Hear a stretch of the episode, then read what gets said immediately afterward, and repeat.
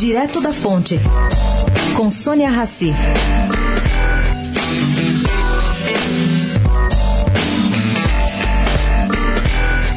Flávia Piovesan não acompanhou seus colegas de conselho do Colégio Santa Cruz, aqui em São Paulo, que pediram renúncia coletiva anteontem. A justificativa dada pela ex-secretária da Cidadania, que hoje representa o Brasil na Comissão Interamericana de Direitos Humanos, é de que a sua opção foi a de permanecer visando manter e fortalecer esse legado, a história e todo esse patrimônio do Santa Cruz. Bom, ela diz que é essencial resguardar o projeto pedagógico do Santa Cruz.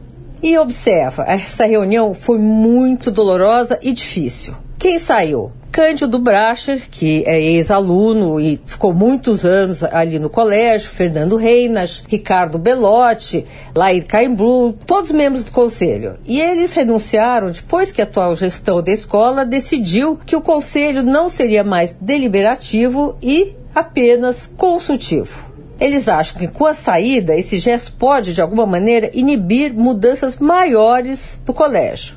Tomara, porque o Santa Cruz é um colégio muito bom aqui em São Paulo e muito prestigioso. Sônia Raci, direto da Fonte, para a Rádio Eldorado.